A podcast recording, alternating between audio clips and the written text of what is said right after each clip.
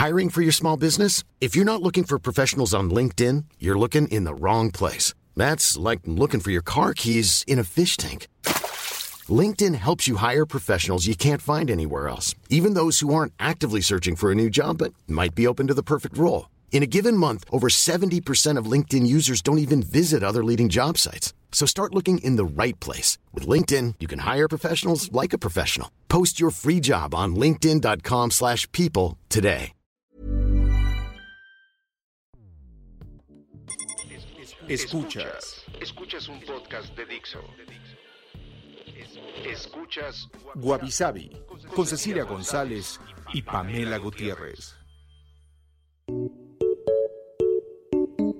Wabi un podcast cultural. Hoy presentamos Wabi recomienda Crazy Rich Asians.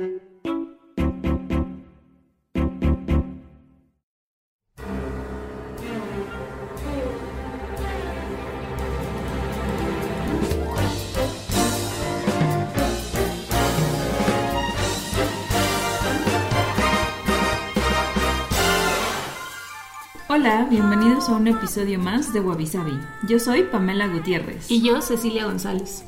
Y pues hoy seguimos celebrando el Asian Pacific American Heritage Month, donde recomendamos un libro para acercarnos más a las culturas asiáticas y prevenir así el Asian Hate que se ha manifestado en forma de violencia y racismo en varias partes del mundo.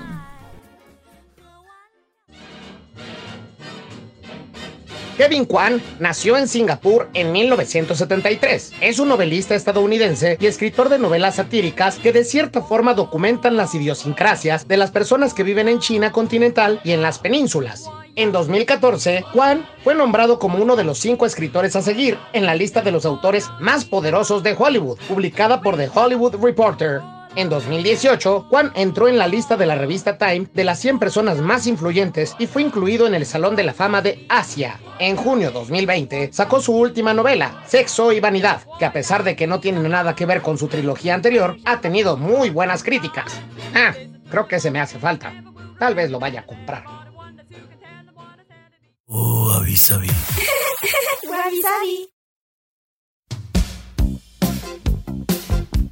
Entonces, como ya pudieron escuchar en la cápsula, vamos a estar hablando de Kevin Kwan y de su libro de Crazy Rich Asians, que bueno, realmente ese es su primer libro, que es una trilogía.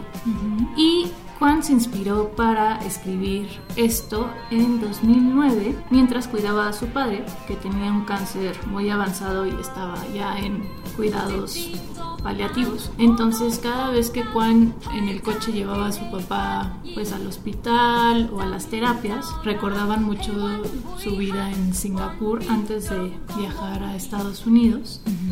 Y comenzó pues a capturar estas historias, estas memorias en un cuaderno y poco a poco se dio cuenta que este cuaderno tenía un montón de historias que podrían eh, de cierta forma mostrar a lo que eran las familias educadas con estilo, ¿no? Que hay en Singapur. Y bueno, sobre todo esta diferencia en vez de los chinos del continente y los chinos de las islas y toda esta cuestión de un poco como las damas del buen decir, las señoras de la iglesia, las que son de la high society, high class, que sí tienen todas las tradiciones, todo lo demás. Entonces, pues contando sus experiencias nacionales en Singapur, sus experiencias personales un poco con su papá y pues este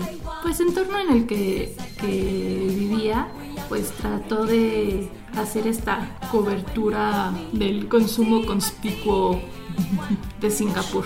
Creo que de repente es un poco como. ¿Cómo se llama este programa de MTV? Sweet 16.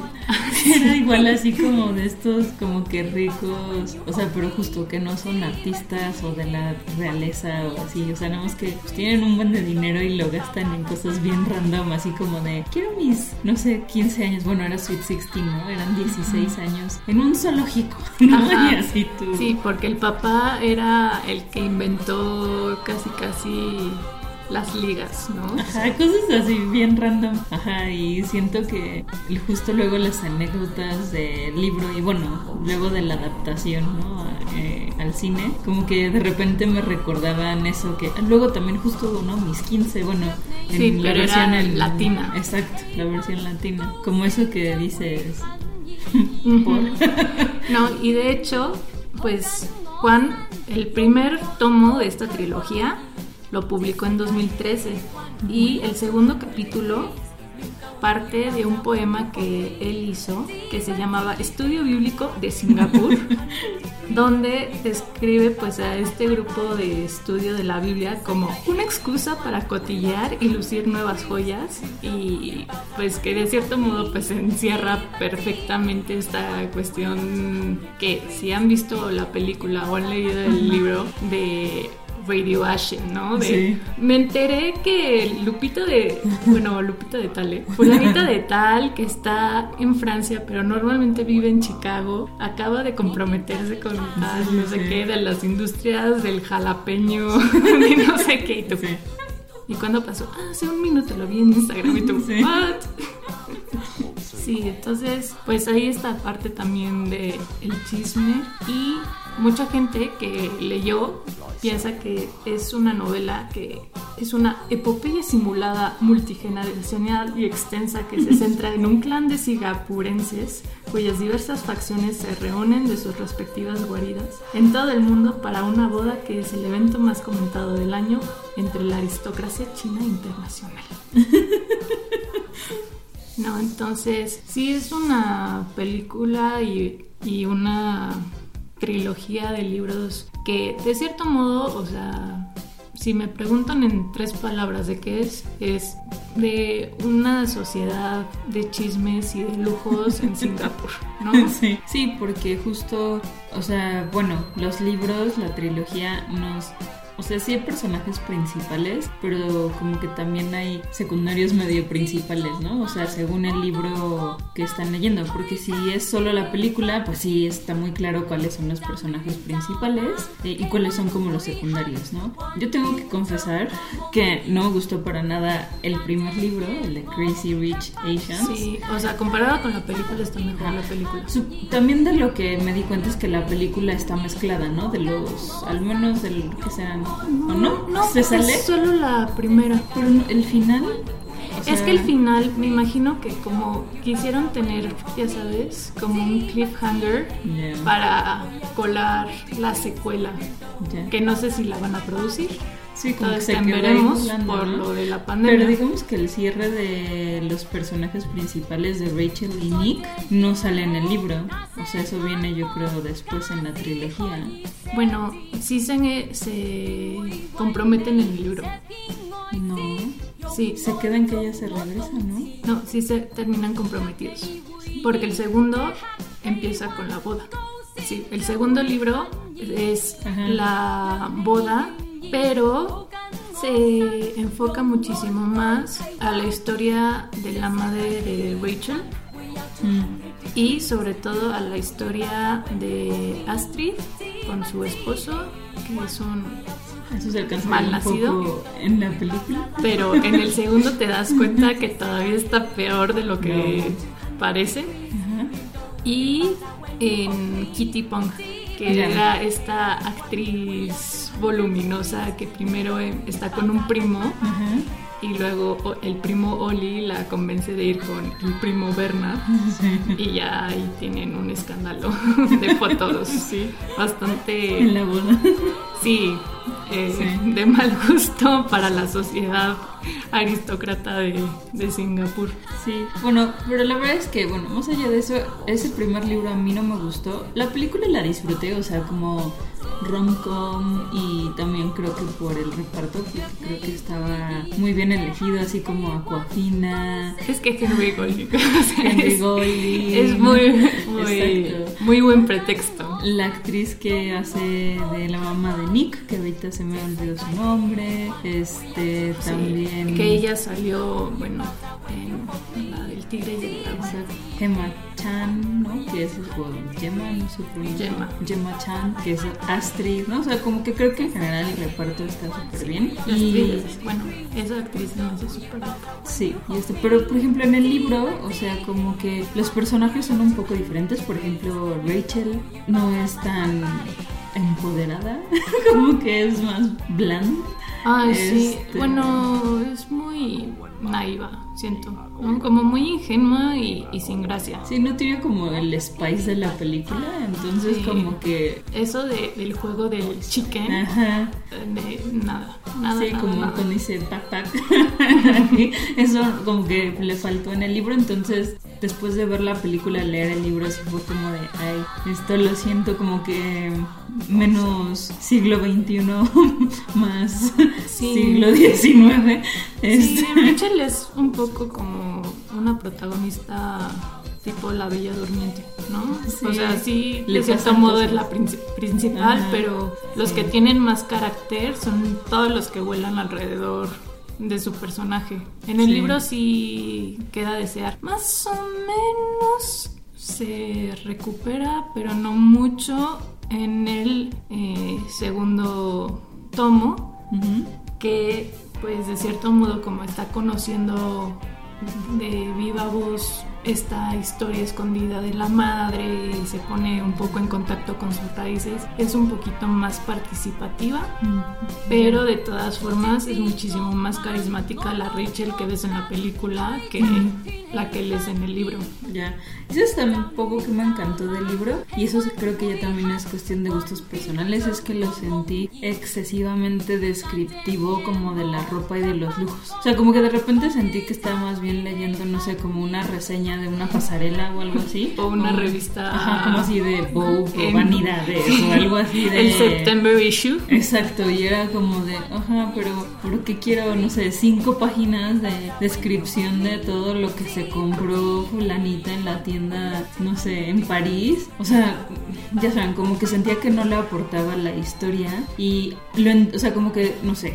El primer capítulo o los dos primeros capítulos lo entendí porque estaba poniendo como el setting de la riqueza y todo, pero ya así como que no sé, a la mitad del libro ya había entendido que eran muy, muy millonarios y como que ya era completamente innecesario. Sí, hay, hay veces que, que pasa, pero de cierto modo era para seguir con el leitmotiv de esta riqueza excesiva y lujos fantasiosos que pues cualquier mortal de cualquier otro continente que no sea Asia y que no viva ni en Singapur ni en China, pues obviamente lo tiene. Pero por ejemplo algo que me encantó del libro es que para gente que es extranjera, que no pertenece a ese círculo, te explica muy bien, por ejemplo, los modismos que tienen o ciertas tradiciones, ¿no? Porque cada vez que decían la, ¿no? Sí. Y te decía, ah, la es como decir Sí, sí, sí. el güey mexicano, Sí. pero en Singapur es, Sí. ¿no? Pues eso sí estaba muy...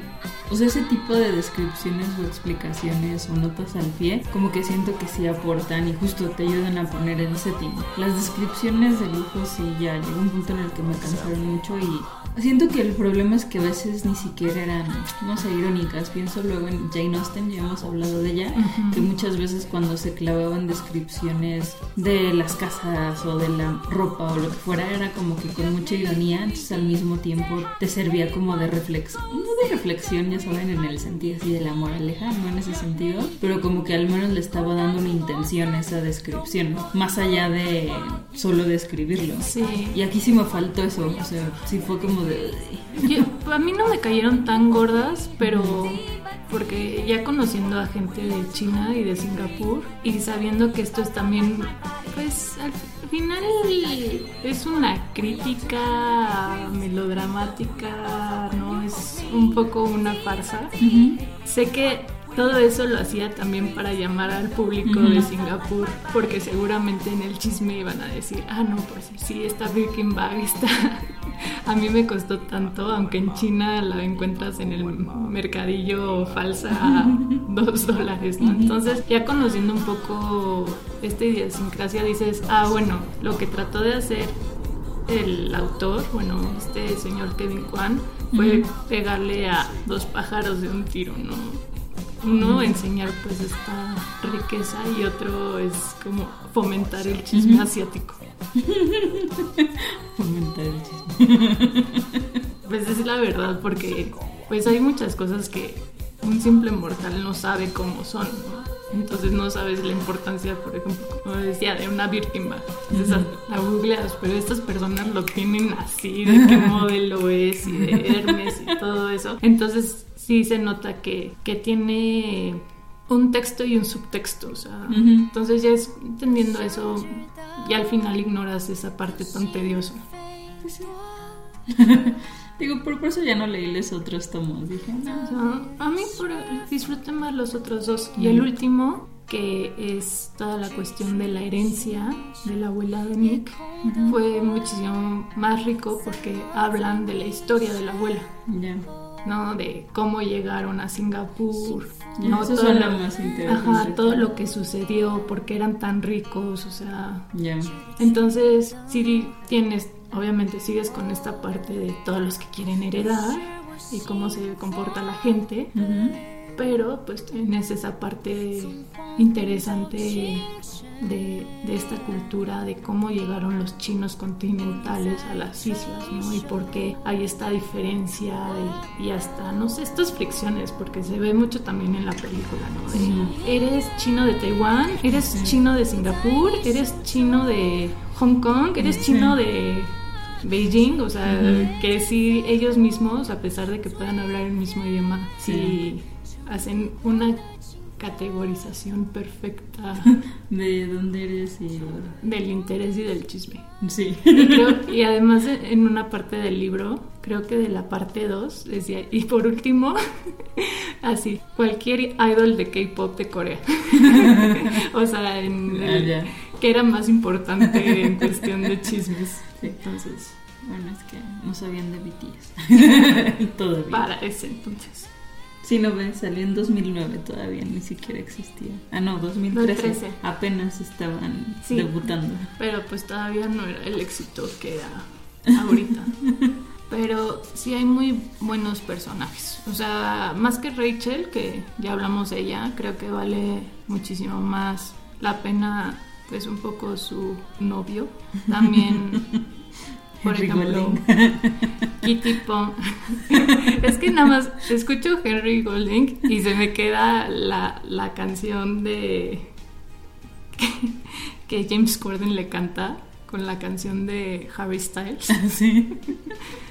Así repitiendo Henry Golding, Henry Golding. Pero, por ejemplo, Kitty Pong también en el segundo libro tiene una historia increíble. Astrid también en el segundo y en el tercer libro creo que es la historia que más disfrutas. Y pues los entrañables de siempre son más las comparsas, ¿no? Como Peitlin, que Sí. en la película Aquafinal va a ser Es estupendo. Ahí con todos sus trajes dependiendo de cómo, de a qué le invitan. Entonces tiene su traje para el camotero, tiene su traje para la misa, tiene su traje todo En el en, coche. en la cajuela de su coche. ¿No? Y bueno, Eleanor también es muy buena. Entonces, creo que vale más la pena por pues los secundarios que por los principales. Y pues bueno, vamos a ir a una pausa para comercial y ahorita regresamos a seguir hablando de Crazy Rich Asians.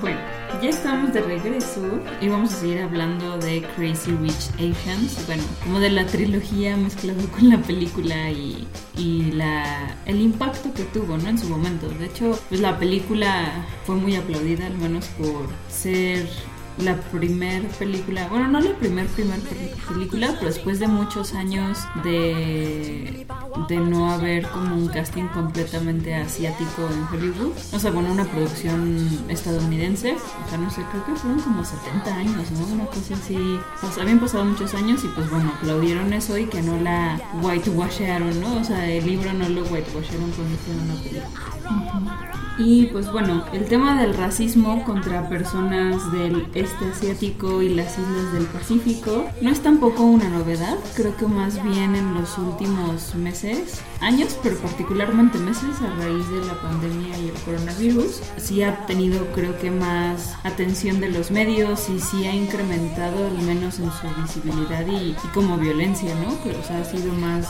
Sí, y además injustificada. Porque siento que todo es por cuestión de ignorancia, que la gente pues ve a alguien asiático sin importar que sea no sé, de Corea, de Japón, de Malasia, de lo que sea, ya ya por ser asiáticos, el tener los ojos rasgados ya significa que son fuente de coronavirus. Sí, sí, sí que eso es, no saben cómo funciona este, pero aunque sí has escuchado más en los últimos meses, pues este, como racismo o discriminación contra estas personas no es una novedad. Empezó Ah, bueno, así como los registros más antiguos son desde 1800 y tiene que ver con la contratación de mano de obra barata que llegaba a la costa de California porque pues estaban escapando de las condiciones de hambruna de sus respectivos países, ¿no? Eh, que también justamente alrededor de esos años, 1800, es cuando esa parte del mundo, por decirlo de algún modo, también se empezó a abrir a Occidente, ¿no? O sí, sea, creo esta diáspora que pues llegó no solo a Europa, pero también a Estados Unidos, que es donde más se nota este fenómeno. Y bueno, también hay una población muy importante en México y también en Brasil. No sé si te acuerdas en los Juegos Olímpicos que hicieron también. En Perú también, en Perú y Chile, si no me equivoco. Este, justo es, este, bueno, a partir de 1800, de hecho, los primeros en llegar a esa zona de Occidente, ¿no? Porque obviamente si llegaban extranjeros de otros países asiáticos, pero digamos que extranjeros, los primeros en llegar fueron de hecho misioneros este, religiosos, ¿no? Entonces, bueno, fueron a California y entonces este, fue como mano de obra y pues empezaron a llamarlos, pues ya saben, este, amarillos, apestosos, ¿no? Este, estos temas también estereotipos como que traían el pelo largo, ¿no? Y se, y se hacían una trenza larga, ya saben, particularmente los hombres que pues era algo inusual, ¿no? Y el tema de la pronunciación de ciertos sonidos como la letra R. Entonces, como que juntaron a todos los asiáticos y como que sobre todo los que venían en ese entonces de China, Japón, Corea y Filipinas, este pues eran como todos los mismos, ¿no? Y eran, bueno, tienen obviamente unos términos ahí súper feos para denominarlos, pero como que esas eran las características y el resto de la gente que venía de Asia, o sea, que no venían como no tenían estas características, digamos, este, pues les decían árabes, ¿no? Aunque fueran de... De India, de Nepal. De donde fueran. Pues como eran de tez café, ¿no? En vez de tez morena o eso, ya, era, eras un árabe. Exacto. Porque como también usan algunas veces turbante y todo eso, árabe. Sí, entonces, bueno, sí como siempre, reducir a las personas a solo, no sé, cuatro o cinco rasgos, pues, pues sí, no te deja mucho, como que mucho espacio, ¿no? Para... Para empatía. Sí, pues no sé, creo que parte otra vez de la ignorancia y del egoísmo de creer que solamente tú y los tuyos son lo mejor y todo lo demás apesta. O es raro, no vale la pena. Sí, que justamente, justamente fue también por esos años 1800 que se, se empezaron a crear como estos constructos sociales de razas, ¿no? Antes de eso como que no estaba tan definido, pero bueno, ese es como tema para, otro, otro, episodio muy largo. Eh, pero además de como estos temas justamente, ¿no? De que pues eran diferentes y, y, pues cuando llega alguien diferente como que ubican primero las diferencias, hubieron como momentos o contextos particulares en donde hubo más discriminación hacia los asiáticos, otra vez así como en general, pero particularmente los que venían de el eh, este asiático y las islas del Pacífico, ¿no? Y que tenían que ver particularmente con el ataque a Pearl Harbor en la Segunda Guerra Mundial y que eso de hecho llevó a Estados Unidos a tener estos como campos de concentración. Sí, pequeños campos. De... Que, que lo obviamente no lo publicitan tanto, pero también Estados Unidos tuvo sus campos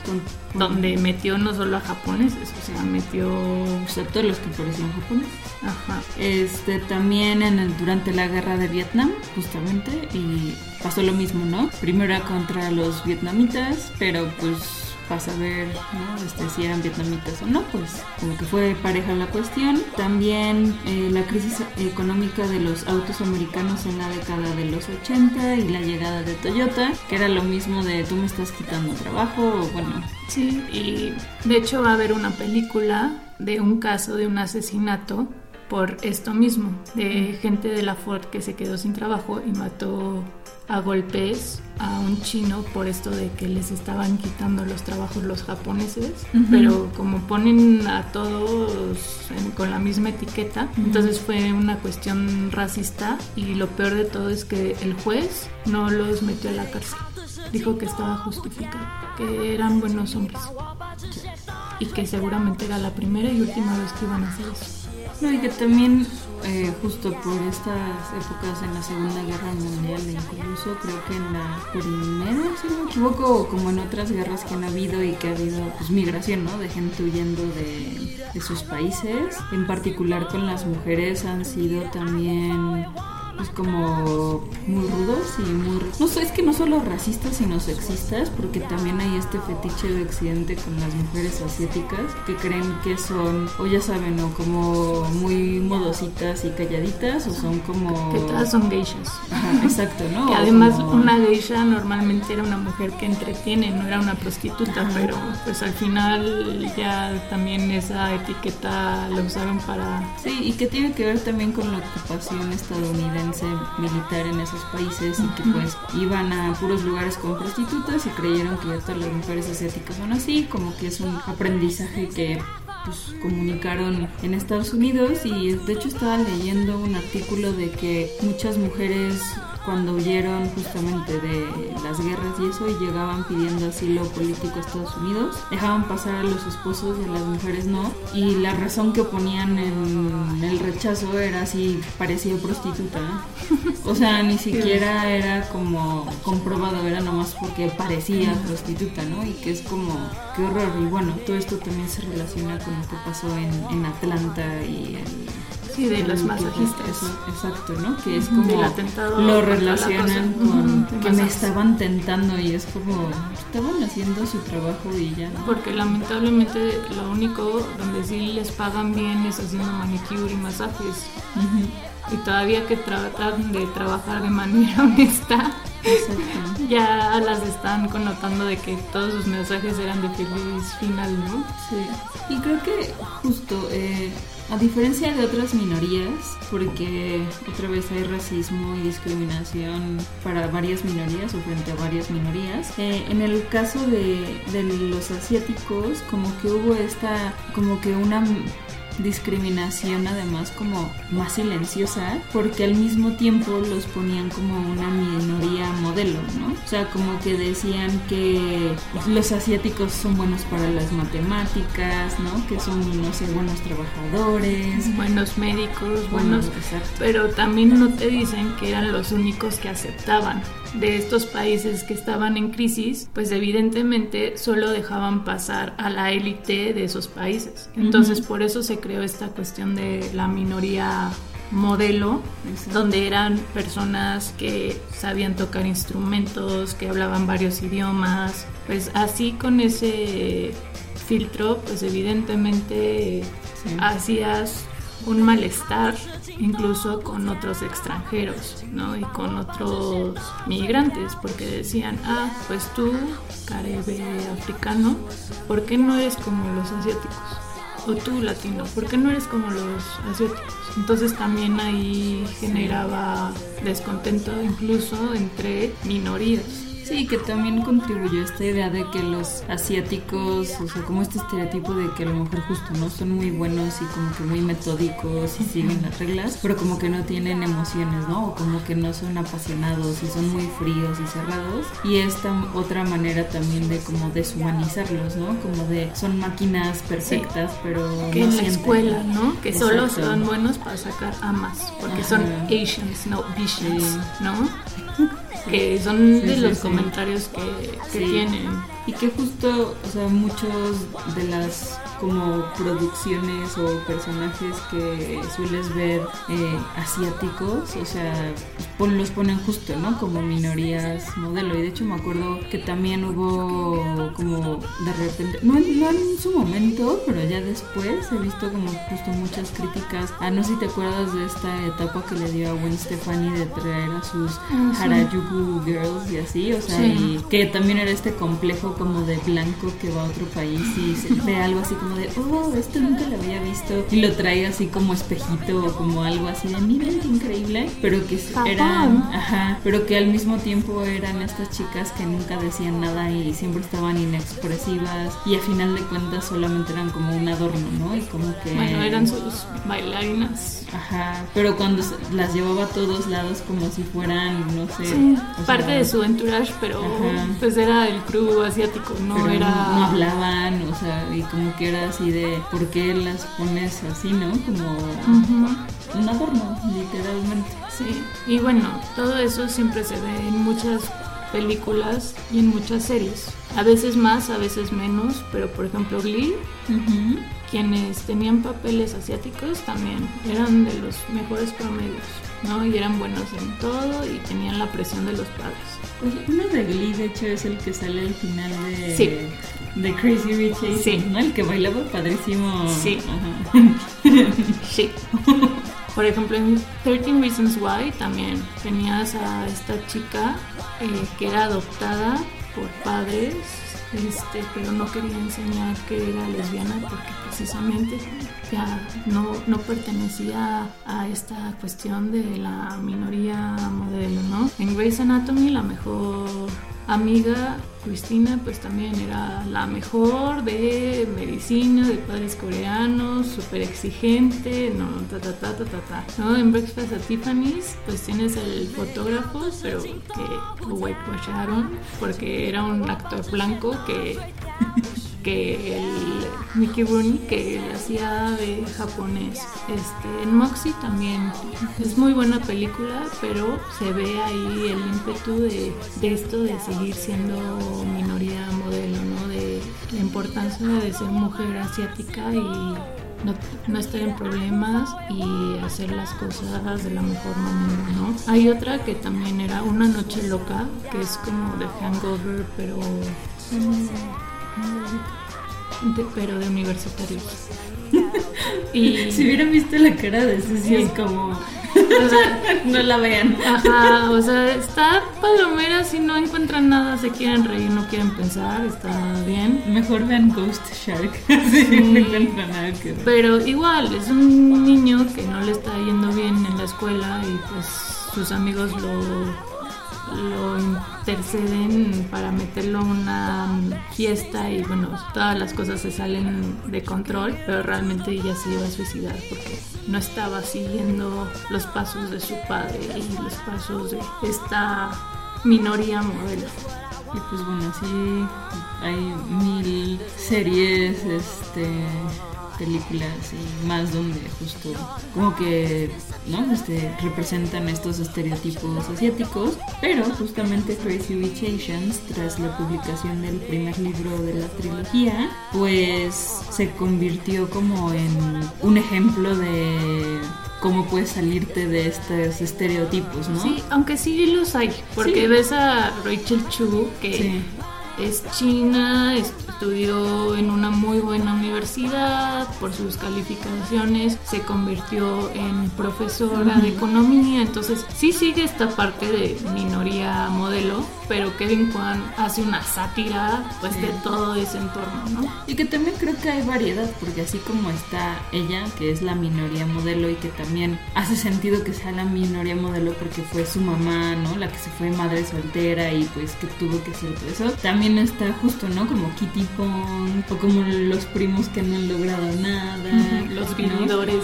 Exacto. O Aquafina, que es como pues, sus papás le pagaron la universidad y todo y está en su casa sin hacer nada. O sea, como que hay muchos... Viendo a las gemelas comer chicken nuggets. exacto. Como el hermano este todo creepy. Foto. Exacto. Entonces, o sea, siento que, ¿cómo decirlo? O sea, el estereotipo de minoría modelo sí es un estereotipo y es terrible que sea como el único asiático que tenga representación, pero también existe, ¿no? O sea, en la vida real. Entonces es como, a mí lo que es más interesante de Crazy Rich Asians es que te dice, sí, sí hay esos, pero hay muchísimos más. Y también hay asiáticos de este tipo, o sea, como, como en todas las culturas y todos los países, ¿no? O sea, hay como gente modelo, hay gente que dices que pedo, hay gente nefasta, hay gente muy simpática, o sea, sí, todo. Bueno, es que hay de todo para ser un mundo, o sea, por ejemplo, en Japón no puedes decir que o todos son de de la parte de los cómics y del manga o de la parte de Arayuku que pues tienen sus pelucas de, unicornio o que son de la yakuza, ¿no? O sea, no puedes dividir así un país. Hay un montón de, de cosas, pero de cierto modo, pues esta película y esta serie fue importante porque pues ya da entrada al mundo sin tratar de dar explicaciones de por qué son importantes. O sea, existe, así son las cosas, así es parte de la sociedad, sobre todo pues en esta era globalizada tienes que entender que pues de la nada puedes trabajar un día en Singapur y tienes que entender un poco cómo es la idiosincrasia de ahí. Y por eso, por ejemplo, para todas las cuestiones de representación asiática en Estados Unidos fue muy importante, independientemente de la calidad de literatura, porque al final sí es chick lit y la película fue una chick flick, pero ver tanto casting asiático, y realmente asiáticos, no Mickey Roomies eh, mal maquillados y con dentadura, que por ejemplo mi esposo Eric Nam, que nunca funcionó su amarre, para los que estaban con el pendiente, él y su hermano pues compraron toda una función y regalaron los boletos para que también se quedara en taquilla más tiempo. Entonces el primer fin de semana lo compraron pues para impulsar esto, no más representación y que no sea la representación típica de, del chico asiático de padres chinos o coreanos que es muy callado y tiene ideas suicidas, pero tiene más y bueno, le iban a regañar mucho porque en woodshop, bueno, porque en Estados Unidos tienen esas clases de carpintería, sacó una B, ¿no? Sí y ya no iba a poder ir a Harvard, cosas así. Sí, exacto. Entonces, por eso fue importante.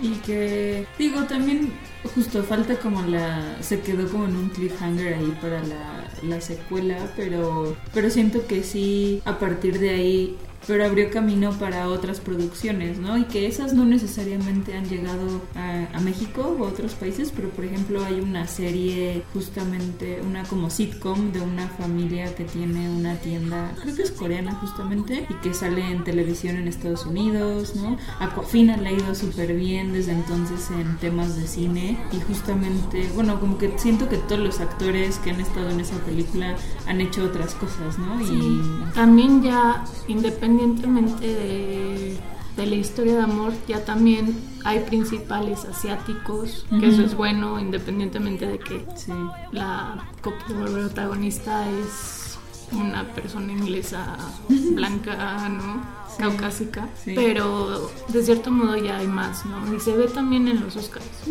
con Parásitos, que ya tuvo el primer Oscar a mejor película, ah, o estos, ajá. Entonces ya también la gente ya está dejando esos prejuicios y por lo menos también está tratando de consumir de otras partes del mundo en vez de siempre lo mismo, ¿no? Con las mismas actrices, los mismos actores, siempre los superhéroes, ¿no? Entonces, de cierto modo fue enriquecedor todo lo que surgió desde Crazy Rich Asians, desde su publicación en 2013, o sea, pues todo lo que pasó en Corea, todas las películas que también salieron en China, todo eso. Sí, creo que fue como otro, como empujoncito, ¿no? A todos los contenidos asiáticos que ahora cada vez son más normales y más comunes y cada vez más reconocidos, pero creo que sí, o sea, en su momento sí hizo muchísimo ruido, ¿no? O sea, y digo, en su momento que fue hace 5 años, ¿no? Tampoco es que tenga 20, o sea, fue hace relativamente poco, pero creo que sí fue de lo que estuvo impulsando, al menos que se hablara de eso y bueno, ya después llegaron justo, ¿no? Parásitos y ese tipo de producciones como que más pues no sé, con los requerimientos de la academia, ¿no? Y para que ya les dieran reconocimientos. Sí, pero es triste porque sabiendo que de cierto modo este proceso de globalización empezó más o menos en los 1800, que apenas hace cinco años se diera esta apertura, quiere decir, bueno, significa un montón de cosas, ¿no? Entonces también creo que es importante conocer de otras culturas. Eso enriquece a todo el mundo y también aprendes, ¿no? Y te sales de tu zona de confort. Entonces, realmente si quieren leer el libro o ver la película, háganlo y denos sus opiniones. A ver, ¿qué opinan ustedes?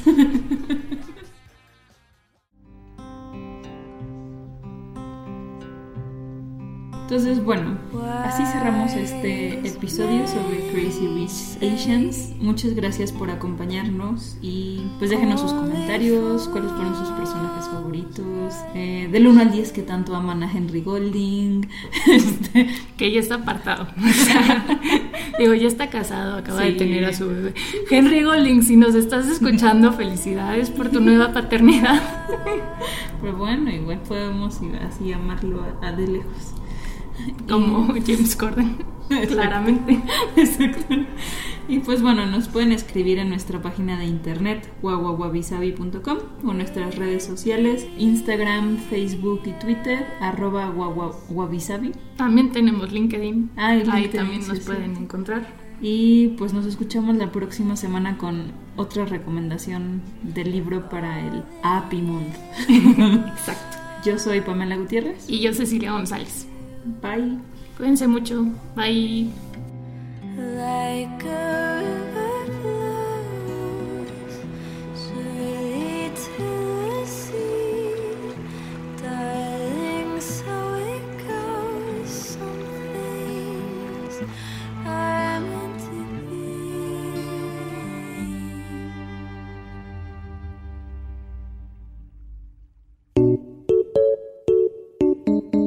No te pierdas el próximo episodio la próxima semana. Esto es Wabi Sabi.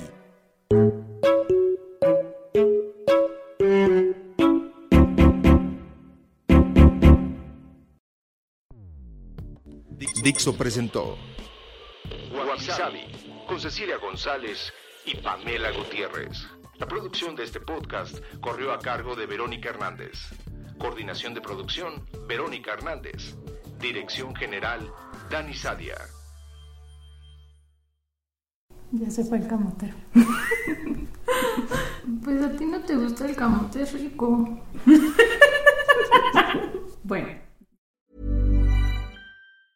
If you thought the only way to get a more defined jawline with natural looking results was through surgery, think again. Juvederm Volux XC is a non surgical injectable gel filler that improves moderate to severe loss of jawline definition and can help you achieve natural looking results with little downtime. Even better, this improved definition lasts up to one year with optimal treatment. No maintenance required. Improve jawline definition for a smooth, sculpted look with Juvederm Volux XC. For important safety information and to find a licensed specialist, visit juvederm.com. That's J U V E D E R M.com. Not for people with severe allergic reactions, allergies to lidocaine, or the proteins used in Juvederm. Common side effects include injection site redness, swelling, pain, tenderness, firmness, lumps, bumps, bruising, discoloration, or itching. There's a risk of unintentional injection into a blood vessel, which can cause vision abnormalities, blindness, stroke, temporary scabs, or scarring. Talk to a licensed specialist to find out if it's right for you.